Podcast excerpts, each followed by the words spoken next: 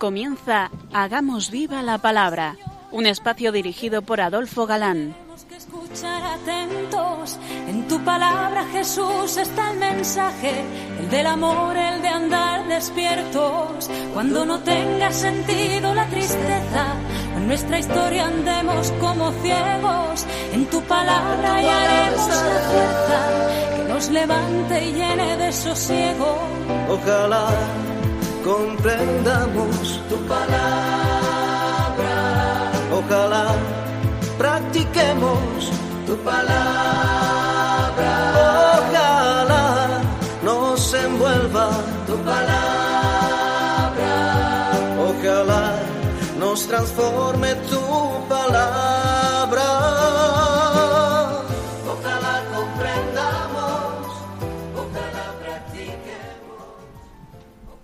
Hola queridos oyentes, un día más en esta emisora de la Madre nos encontramos con vosotros a través de las ondas y encantados de conocer en vuestra compañía las preciosas enseñanzas que la palabra de Dios esconde en estas páginas del Antiguo Testamento que estamos viendo en detalle y que son luz para nuestra vida de creyentes. Aquí estamos de nuevo, María José. Adolfo. y Martita, dispuestos a pasar este rato en vuestra compañía. Bienvenidos a nuestro programa Hagamos viva la palabra. Hola amigos, eh, bienvenidos. Gracias por escucharnos un día más. Y gracias por vuestra presencia ahí al lado del receptor. Sin vosotros no habría programa. Y saber que sois fieles en el deseo de profundizar en la palabra de Dios revelada nos motiva eh, para intentar seguir explicándola lo mejor posible. Hace 15 días aludíamos a la batalla de Gabaón como ejemplo de la rivalidad entre Israel y Judá. Por un lado decíamos Abner, primo hermano de Saúl, como jefe de un ejército, y por otro un sobrino de David como jefe del ejército contrario. Había un estanque en Gabaón y no se les ocurrió más que pactar esa singular lucha eh, de ambos ejércitos, permaneciendo cada uno al lado mm, contrario del estanque. Y de cada bando salieron doce jóvenes guerreros escogidos, espada en mano, y los doce uno frente al otro, cara a cara, decía el relato, Y cogiendo cada uno a su adversario por la cabeza, le hundió la espada en el costado, cayendo todos a una. Así, en un momento, mm, los 24 jóvenes muertos. Pues en vez de lamentar eh, lo que había ocurrido, pues la batalla se produjo y se liaron unos contra otros y los de Abner fueron vencidos por los de David.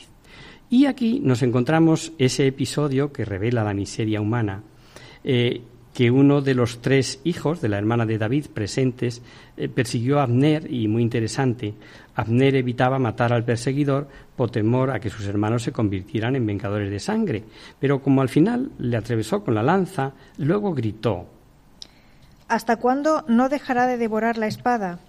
¿No sabes que al fin viene la desesperación? ¿A cuándo esperas para decir a los tuyos que dejen de perseguir a sus hermanos? Porque les habían chinchado, porque les habían podido, ¿verdad? Anda que si la, la batalla cae para el otro lado. Eh, los de David le respondieron noblemente, Por Dios vivo, que si no hubieras hablado tú, el pueblo no habría dejado de perseguir a sus hermanos hasta mañana. hicieron sonar la trompeta y el pueblo detuvo la persecución de Israel. No quisieron ir tras ellos. Y un dato que hemos de tener en cuenta para entender mejor esta historia del pueblo de Dios es que ambos reinos tenían unas condiciones internas muy distintas. El de David era más compacto, más unido, sin que nadie discutiera a David su puesto. Además, tenía menos peligros del exterior, gracias, eh, como sabéis y recordaréis, a la amistad que le unía con los filisteos. El reino de los israelitas era más inseguro, mm, menos unido. El rey además ocupaba un falso puesto, puesto que era una marioneta en manos de Abner. Y por otro lado, pesaba en estas tribus el sentimiento de humanidad mostrado por David y el respeto y consideración que siempre tuvo con Saúl. Si unimos a esto su fama de valiente y generoso, comprenderemos algo que aparentemente choca, pese a la rivalidad de las tribus. David terminó por ganarse las desorientadas tribus septentrionales. Dios le tenía destinado para ser rey de todo su pueblo. Su confianza en Dios, además, impresiona, recordando el reto que hizo a Goliat pero él hacía por su parte cuanto podía, y en estos actos mostraba y obraba con gran sentido político. De nuevo sale el repetido Trabaja como si Dios no existiera y confía en Dios como si no trabajases. Veréis que es el denominador común de las almas que sintonizan con el Señor. Sean de cualquier tipo o marco histórico eh, por los que en todo momento nos deben servir de ejemplo. No cesaron las luchas entre ambos reinos y la consecuencia de lo que hemos dicho nos la da el texto. David iba fortaleciéndose cada vez más y la casa de Saúl cada vez más debilitándose. Consecuencia de esta conducta de los hombres que obran libremente y el cumplimiento de los planes divinos. Misterio, sí, pero ahí están las profecías y su cumplimiento. Abner no sabemos eh, si por pasión o por desacreditar a su rey Isabal, Isbaal perdón, y suplantarle, violó el harén que había sido de Saúl, uniéndose a una de las esposas de Saúl y al ser recriminado por su rey, por Isbaal, Abner le recordó lo que Dios había prometido y le dijo a Samuel que quitaría el reino a la casa de Saúl y confirmaría el trono de David sobre Israel y sobre Judá. Abner entró en relación con David a fin de que entendiera su mm, poder a todo Israel, que, que lo cogiera todo, ¿verdad? Sin duda que como astuto y como interesado iba viendo eh, del lado que soplaba el viento. Y llegó a decirle que se levantaría para reunir a todo Israel y ponerle en su favor. Harán alianza contigo y tú reinarás como deseas. Pero le salió mal. Le salió mal porque, por más que David había procurado que no estuviese Joab, hermano del que fue asesinado por Abner, cuando se enteró de que David había dejado irse libre a Abner, le hizo volver y le asesinó a traición como vengador de la sangre de su hermano, justo lo que temía. Y le sentó tan mal a David esta venganza que no pudo contenerse y, tras declararse inocente de esta sangre, expresó el deseo de que sobre la cabeza y casa de Joab cayeran desgracias, enfermedades, eh, eh, hubiera entre ellos eh, zopos, cojos, ciegos, y ordenó a Joab y al pueblo que allí estaba. Rasgaos los vestidos, vestiros de saco y haced duelo delante de Abner.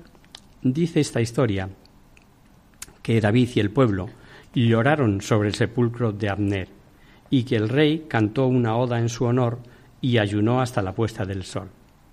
Ya se dijo que quien verdaderamente eh, reinaba en Israel era Abner, aunque como rey figurase Isbaal. Figuraos la impresión que le causó a Isbaal la venganza sobre Abner. Dos oficiales, creyendo que así se ganarían a David, aprovechando que dormía Isbaal, le cortaron la cabeza y se la llevaron a David diciéndole Ahí tienes la cabeza de Isbaal, hijo de Saúl, tu enemigo. Yahvé ha vengado hoy a mi señor. Si hubieran conocido la nobleza de David, no se les habría ocurrido tal acción. Pues lo mismo que hizo con quien queriendo hacerle un favor, eh, cuando se presentó como autor de la muerte de Saúl, hizo David con estos dos traidores, recordándoles la paga que dio a tal acción de aparente ventaja para él, les dice ¿Cuánto más ahora que unos malvados han quitado la vida a un hombre inocente en su casa, en su lecho, ¿no habré de demandar su sangre de vuestras manos? Y entonces David ordenó a sus gentes que dieran muerte a los dos traidores, cuyos cadáveres, a los que cortaron más y pies, manos y pies, fueran colgados. La cabeza de Isbaal la cogieron y la sepultaron en el sepulcro de Abner. La nobleza de David, su fama de valiente, la carencia de jefe en las tribus, acabaron por ganarle el ánimo del resto de Israel. Se presentaron las tribus a David y le dijeron Mira, somos hueso tuyo y carne tuya. Ya antes, cuando reinaba Saúl sobre nosotros, eras tú quien dirigía las salidas y entradas de Israel. Y dándose como conocedores de que Yahvé había dicho que apacentaría a todo el pueblo de Israel, los ancianos ante Yahvé ungieron a David por rey de todo Israel. David tenía 30 años cuando empezó a reinar y reinó 40 años. El texto nos ilustra diciendo que reinó en Hebrón sobre Judá siete años y seis meses, a lo que aludíamos la última emisión, y en Jerusalén los otros 33 años sobre Israel y Judá, y llegamos a Jerusalén. La ciudad más famosa del mundo, eh, la llamada por Nehemías, eh, ya llegaremos a él, ciudad santa a lo que añade Isaías, además de santa, ciudad de Dios, y que en este libro se la considera ya como ciudad de David. David se apoderó de la fortaleza de Sión, que es la ciudad de David. Las tantas veces destruida y edificada, y sobre todo famosa, porque en ella clavó Jesucristo en su cruz todos nuestros pecados. Por eso es famosa Israel, por eso. Y fijaos si sería famosa ya en aquellos tiempos, estamos hablando de más de mil años antes de Jesucristo, que, que ante el intento de ser conquistada por David, les decían sus moradores, que eran la tribu de los jebuseos, No entrarás tú aquí, ciegos y cojos bastarán para impedírtelo. ¿Qué podían pensar los moradores de Jerusalén de aquel reducido ejército hebreo? Acampado junto a los muros de la ciudad y no cesaban de gritar. Jamás entrarás tú aquí. La ciudad estaba considerada como fortaleza casi inexpugnable, casi invencible. Hay un versículo 8 de, este capítulo 5 que estamos comentando y que parece está el original eh, traducido en mal estado, que si bien hay dudas en cuanto a traducciones, más o menos dice que David había dicho, ¿Quién, batiendo a Jebuseo, llegará a alcanzar por el túnel a los ciegos y cojos? O según otras traducciones, eh, con las que se llega a lo mismo y leemos. Quien quiera que combata al Jebuseo se suba por el acueducto hasta los ciegos y cojos. Lo significativo, queridos oyentes, es que en todas nos encontramos con alcanzar o subir o dar eh, con un canal o túnel. Y la arqueología puede que haya ayudado a la interpretación, porque dio con una abertura, descubierto en 1867, que tenía por objeto poder sacar agua de una fuente sin necesidad de salir de la ciudad. Y sin duda que David sabía de este túnel, bien porque lo hubiera descubierto en sus exploraciones o por haber sido informado por algún jobuseo. El caso es que llegada la noche, cuando nadie iba a salir por agua, preparó David la toma de la ciudad. Y David conquistó la fortaleza de Sión, Jerusalén, y fue creciendo en poder y consideración. Otro detalle interesante que nos da el texto para que comprendamos la grandeza de David es que precisamente en esos momentos de triunfo David entendió que Yahvé le había confirmado por rey sobre todo Israel y que había ensalzado su reino por razón de Israel su pueblo. O sea, era consciente de que como rey Dios le había elegido para bien de su pueblo. Ah, amigo, si todo gobernante fuese consciente del que Dios le elige o el por qué Dios le permite eh, que gobierne, corramos un tupido velo. Explican los comentaristas, los profesores de Salamanca, que un soberano oriental debía contar con un nutrido harén y descendencia numerosa, principalmente porque así entraban en relación con las principales familias y aseguraban la amistad con los monarcas extranjeros. Algunos de ellos, padres de esposas que formaban el harén, esto no quita o no quitaba el que una sola mujer fuera como de distinta categoría, o mm, dicho de otro modo, la reina titular.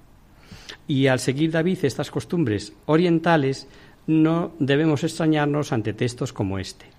Tomó David más concubinas y mujeres en Jerusalén, y le nacieron hijos e hijas. Como siempre, metámonos en el marco histórico, si no, no lo entenderemos. Como era de esperar, a los filisteos no les gustó nada que, que David hubiera sido ungido por rey de todo Israel, y prepararon, prepararon varias incursiones. Y David consultaba, como siempre, a Yahvé, si debía o no debía ir contra los filisteos. Demostración de que David pese a su valentía y sus prácticas como guerrero, sabía que el éxito dependía de que Dios dijera sí. Posiblemente eh, las consultas las hacía por el archiconocido método ya del Urín y Tumín, y Dios le respondía hasta el punto de que una vez le dijo Dios, Sube pues de cierto, los entregaré en tus manos. Y en cambio, en otra incursión de los filisteos, Dios le respondió, No subas a su encuentro, rodea por detrás de ellos y atacarás por la espalda fuertemente, porque es Yahvé que marcha delante de ti para derrotar al ejército filisteo. Sabemos que esta contestación era en nuestro lenguaje tanto como decir sube, que permitiré que derrotes al filisteo, que no es que el Señor lo haga directamente, otra vez os traigo a la memoria lo de la voluntad activa y voluntad permisiva.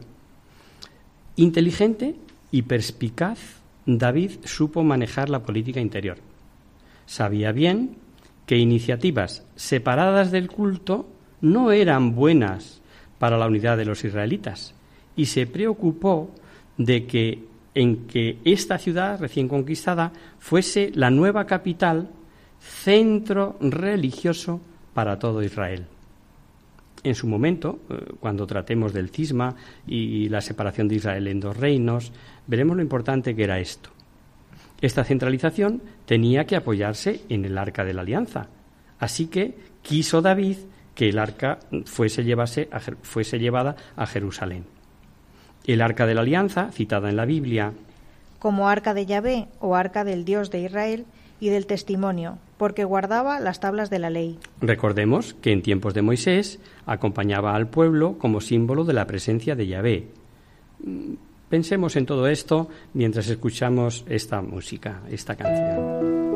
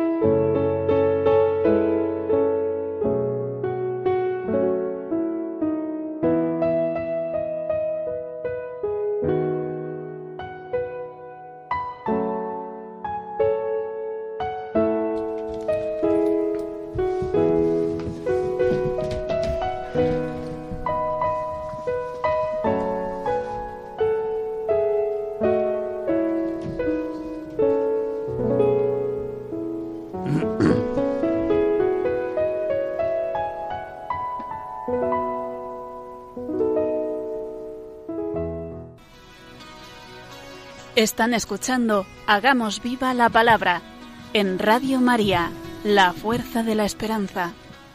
Amigos, de nuevo con vosotros, tras este breve descanso musical, os recordamos, queridos oyentes, que sintonizáis el programa Hagamos viva la palabra. Si queréis contactar con nosotros vía correo postal, lo podéis hacer a Radio María, Paseo Lanceros número 2, primera planta 28024 de Madrid. Y si preferís el correo electrónico, hagamos viva la palabra arroba radiomaria.es. Para los que se acaban de incorporar, decirles que estamos comentando el libro primero de Samuel, que es al mismo tiempo el primero de los cuatro que veremos acerca de la historia de la monarquía israelita. Antes de la pausa musical, veíamos la relevancia eh, que para los judíos tenía el Arca de la Alianza y lo que suponía en su historia como presencia de Yahvé que acompaña a su pueblo. Jugó además un importante papel en el paso del Jordán, lo recordaréis, y en situaciones apuradas llegó a ser llevada hasta el mismísimo campo de batalla. Eh, para los israelitas era además como, como una temible enseña de guerra. Cuando comentamos el libro de los números, escuchamos aquel cántico de Moisés a cada partida y parada eh, que la nube marcaba y que les mm, iba precedido por el arca. Y decía Moisés, Levántate, Yahvé, que tus enemigos se dispersen y cuando se detenía decía, vuelve Yahvé a las miríadas de Israel. Los sacerdotes y levitas no secundaron a David en este interés de traer el arca a Jerusalén. No, no, les agradaba lo de la centralización del culto. Y a falta de sacerdotes y levitas, la custodia del arca fue confiada a dos laicos. Y un incidente le hizo cambiar de opinión a David. Sin duda quiso el Señor mostrarles la estima que debían tener por el arca, por lo que representaba. Uno de los encargados de custodiar el arca, llamado Oza, aunque parece que no con mala intención, creyendo lo necesario por las sacudidas eh, que daban los bueyes, puso la mano sobre el arca, lo que estaba totalmente prohibido, y le costó la vida, y dice el texto. Cayó allí muerto junto al arca de Dios. David, entristecido, y a juzgar por su decisión impresionado, desistió de llevar el arca. Sin duda pensaba llevarla a su casa, pero la hizo llevar a casa de un extranjero. Tal vez el respeto, estima y buen trato que el extranjero dio al arca mereció premio. Tres meses estuvo el arca de Yahvé en casa de Obedemón de Gat, y Yahvé le bendijo a él y a toda su casa. Enterado David de los beneficios que recibió aquel hombre que tuvo el arca en su casa, organizó un jubiloso cortejo y fue a por el arca, ofreciendo un sacrificio cada seis pasos. Posiblemente así comprobó David que nada malo sucedía, y el hecho de ofrecer sacrificio hace suponer que al fin consiguió que fuesen sacerdotes los que llevasen el arca, que es lo que estaba prescrito. David danzaba con todas sus fuerzas delante de Yahvé y vestía un efod de lino. Es un, simple paño de lino eh, sin ropa interior. O dicho de otra manera, se despojó de sus reales vestiduras y así con un simple sayal eh, llegó el arca de Dios entre gritos de júbilo y trompetas a Jerusalén y ante la indignación de la esposa de David que lo contemplaba desde una ventana, dice el sagrado texto, al ver al rey David saltando y danzando ante Yahvé, le menospreció en su corazón. Era Micol, Micol, la hija de Saúl, que fue incapaz de comprender el entusiasmo de David por Yahvé. No juzgó bien la actitud de su esposo al verle danzar entre los del pueblo. Por eso, al llegar David a su casa, le salió al encuentro y le dijo Qué gloria hoy para el rey de Israel haberse desnudado a los ojos de las siervas de sus siervos como se desnuda un juglar. Mal quedó Micol ante su esposo, porque lo primero que David le recordó es que había sido elegido por Yahvé, precisamente por este Yahvé, prefiriéndole a su padre Saúl y a toda su casa para hacerle jefe de Israel, y que por eso danzaba. El final de la contestación nos dice mucho del sentimiento de David.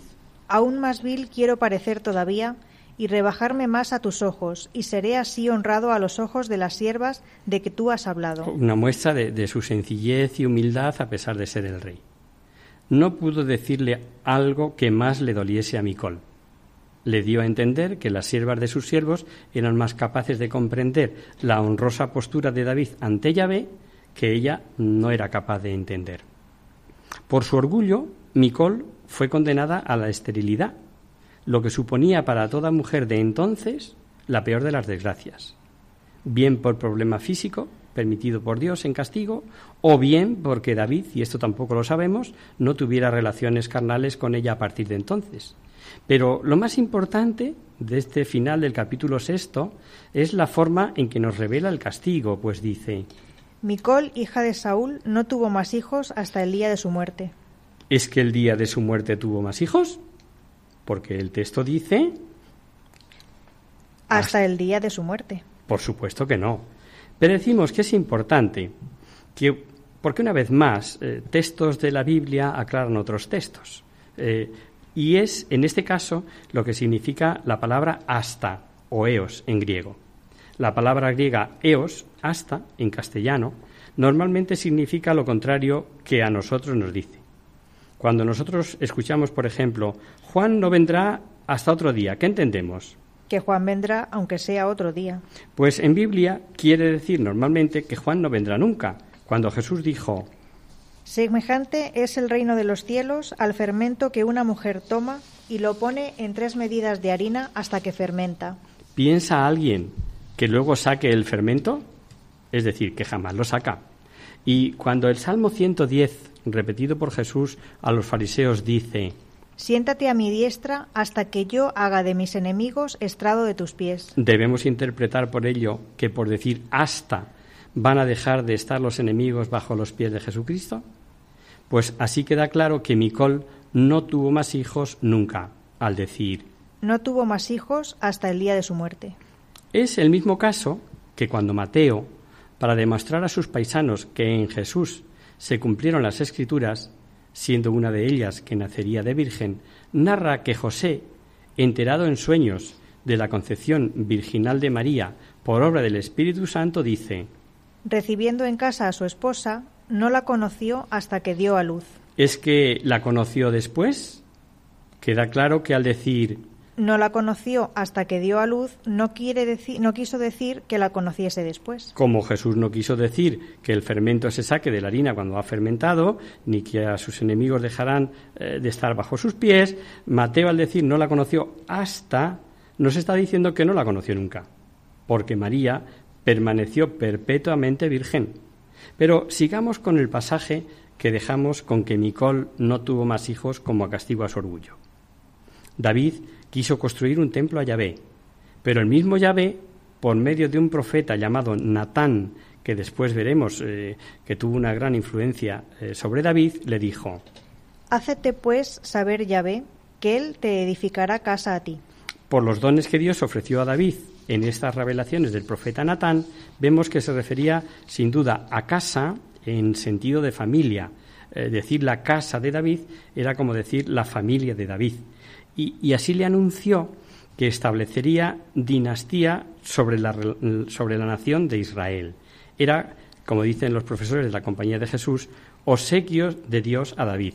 Le daría nombre glorioso, independencia y estabilidad en la tierra prometida, y promesa de afirmar su reino en la descendencia de David. Le dijo Dios que sería para él padre y David para Dios hijo, y le, que le castigaría eh, si obraba mal, con varas y azotes de hombres, pero que su casa permanecería para siempre ante su rostro, y que su trono sería estable por toda la eternidad. No apartaré de él mi misericordia, como la aparté de Saúl, arrojándole delante de ti. Es muy interesante eh, considerar a través de toda esta historia de la salvación a la que hemos dedicado nuestro curso y que vamos viendo que estos extraordinarios hombres, llamados por Dios para importantes misiones, nos dan ejemplo de saber orar, eh, de saber además obrar. Hemos ido viendo desde Abraham, Jacob, Moisés, Josué y ahora vemos David, este trato de amistad que tenían con Dios.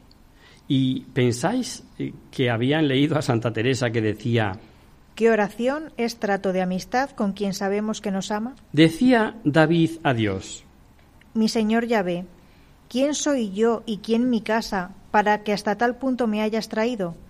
Mi señor Yahvé, tú conoces a tu siervo, todas estas grandezas las haces según tu palabra y según tu corazón. Toda una larga y preciosa oración de acción de gracias y alabanzas que recoge este capítulo 7 del segundo libro de Samuel. Os lo recomendamos, deberes para casa, ¿eh? Les decía también, Mi señor Yahvé, ¿qué más podrá decirte David? la clara idea de valores le dejaba eh, confuso a David por haber sido elevado por Dios a tan alta dignidad. ¿Qué hubiera dicho David con esa visión de valores si hubiera sido cristiano, si hubiera sido ya de la nueva alianza como nosotros? Jesús, dando testimonio de Juan el Bautista, dijo que era el mayor de los nacidos de mujer, ojo, y acto seguido nos hizo una revelación que debía impresionar a todo bautizado. Sin embargo, el más pequeño en el reino de los cielos es mayor que él. Mayor que él, tú y yo, querido oyente, más que Juan el Bautista. Y aunque más que a las personas pueda referirse a los tiempos, por cuanto los tiempos del reino trasciendan a épocas anteriores, lo que está claro es que Jesús revela la diferencia que hay entre la misión profética del bautismo y pertenecer al reino de Dios. Lo uno es función carismática, lo otro es una incorporación vital. Y eso, queridos oyentes, se da en el bautismo. Pero desgraciadamente los bautizados no lo agradecemos como David. Sin duda por no ver esa jerarquía de valores. Porque nuestro puesto, nuestro ser, lo nuestro, eso sí es alta dignidad. Seguimos con nuestra historia. David combatió y venció a filisteos, moabitas, amonitas y pequeños aliados con que contaban sus adversarios.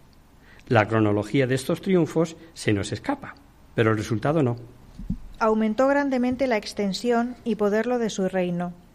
Yahvé daba la victoria porque donde quiera que iba. Y por supuesto que no era el reino de Israel como los imperios grandes de entonces, de Babilonia, Asiria o Egipto, pero sí llegó a ser un gran reino entre estos demás mm, reinos menores. El reino eh, contaba ya con una organización civil y militar. Joab era jefe del ejército. Josafat era cronista. Sadoc y Abiatar eran sacerdotes. Saraya, secretario. Y Banayas era jefe de cereteos y feleteos. Eh, cereteos eh, eran pues tribus eh, aptas para guerrear y feleteos mercenarios eh, por el- la, etimología de la palabra probablemente procedentes de Filistea mercenarios mm, feleteos de Filistea y aunque el final de este capítulo cita a hijos de David como sacerdotes por supuesto, no cabe pensar en sacerdocio propio de los levitas eh, descendientes de Aarón, para entendernos. Ciertamente, eh, la vulgata eh, traduce por sacerdotes, pero más exacto es traducir por secretarios de la corte. Por eso, en el primer libro de Crónicas, o Paralipómenos, al narrar el paralelo de altos cargos, en la corte de David leemos Los hijos de David eran los primeros al lado del rey. David no olvidó a la familia de Saúl, sobre todo no olvidó la amistad eh, que, que había tenido eh, él con el hijo de Saúl, Jonatán. Recordaréis aquel día que hablamos eh, que eran amigos, incluso ayudándole para que su padre Saúl eh, no se lo cargara con aquello de las flechas. Pues démonos cuenta de que sin salirnos de aquel marco histórico, con las bárbaras leyes de guerra, etcétera, el alma de David era una excepción. Se interesó por si quedaba alguno de la familia de Saúl y le informaron que quedaba un hijo de Jonatán, inválido por cojera de ambos pies. Le trajo a la corte y le dijo, Nada temas, porque quiero favorecerte por amor a Jonatán tu padre. Te devolveré todas las tierras de Saúl y comerás siempre en mi mesa. y a partir de entonces Mefibaal, hijo de, Ya- de Jonatán, fue tratado como hijo de David. Lo trajo a la corte, lo tiene en su casa como un hijo más. Este es David. Si os parece, aquí lo dejamos por hoy, queridos oyentes.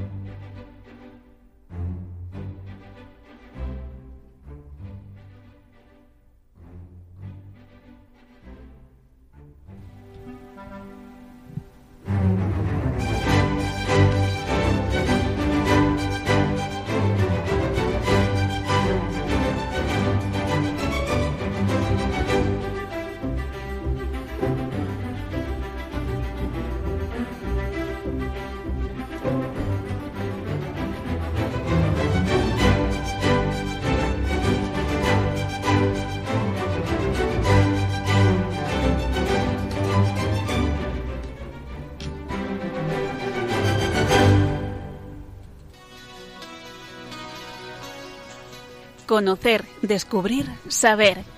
En Hagamos Viva la Palabra.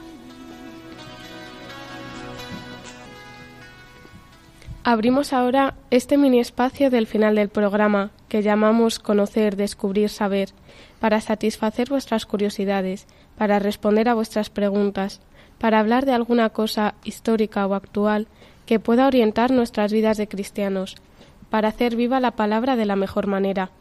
Hemos recibido un email de Isabel en el que nos dice que se va de vacaciones. Bueno, mejor lo leemos.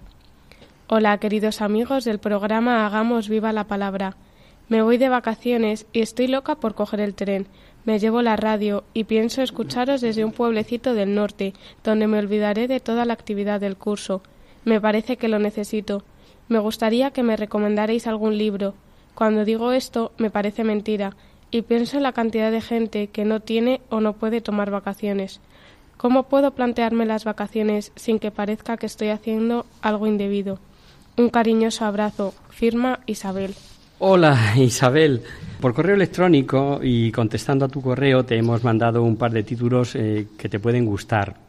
Pero mm, acerca de cómo vivir tus vacaciones, vamos a decir en antena lo que también te hemos puesto a ti, porque nos parece que puede venir muy bien a todos nuestros oyentes.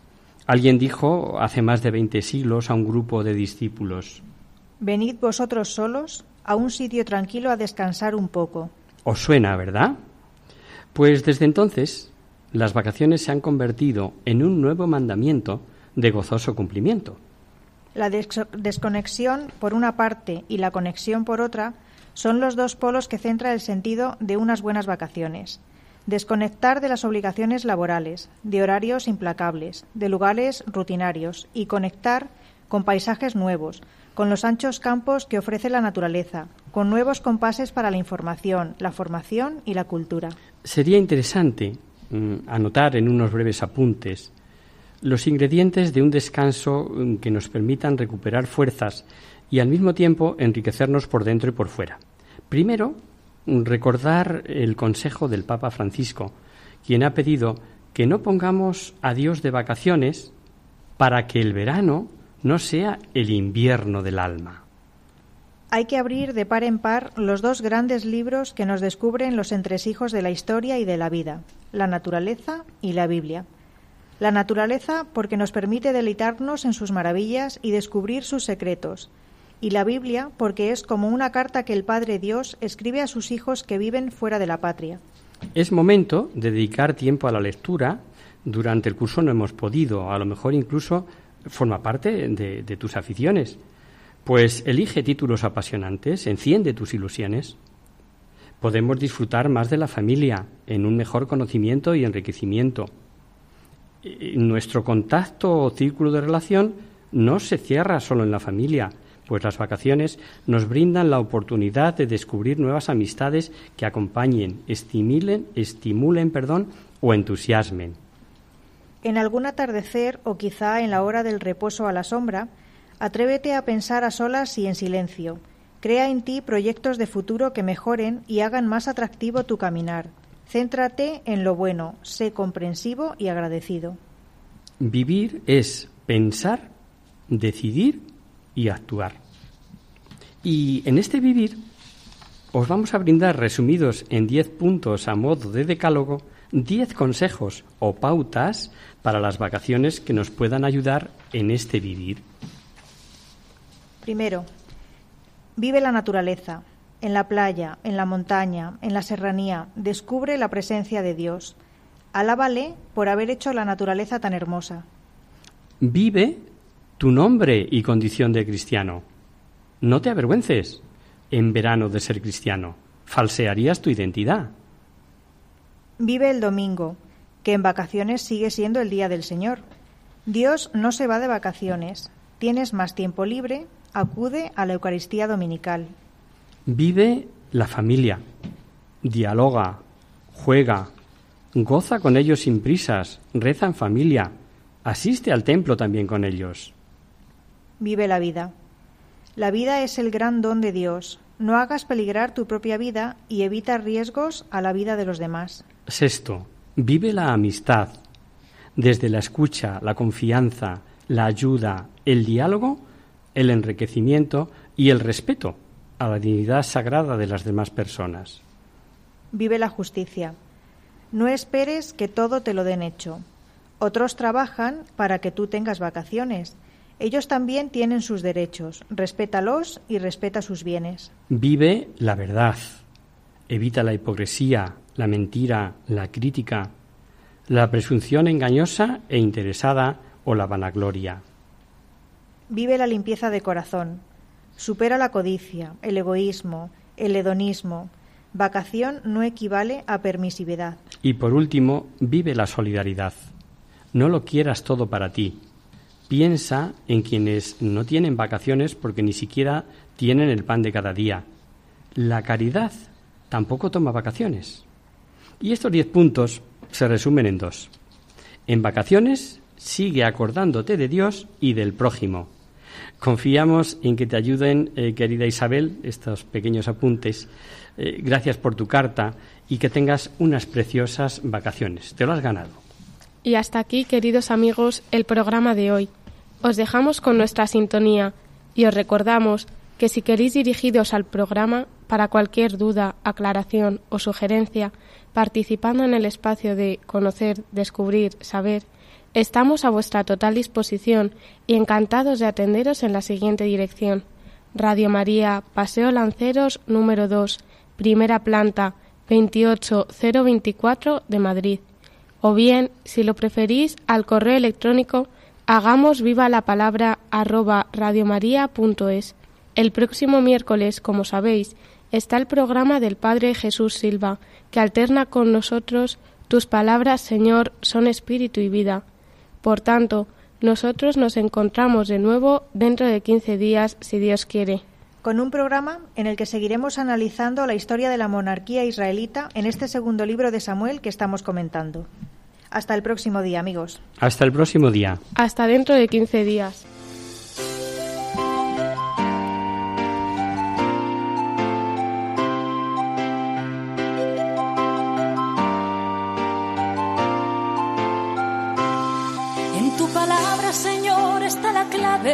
Solo tenemos que escuchar atentos. En tu palabra, Jesús, está el mensaje, el del amor, el de andar despierto. Así concluye Hagamos viva la palabra con Adolfo Galán. Como ciegos, en tu palabra y haremos la fuerza que nos levante y llene de sosiego. Ojalá comprenda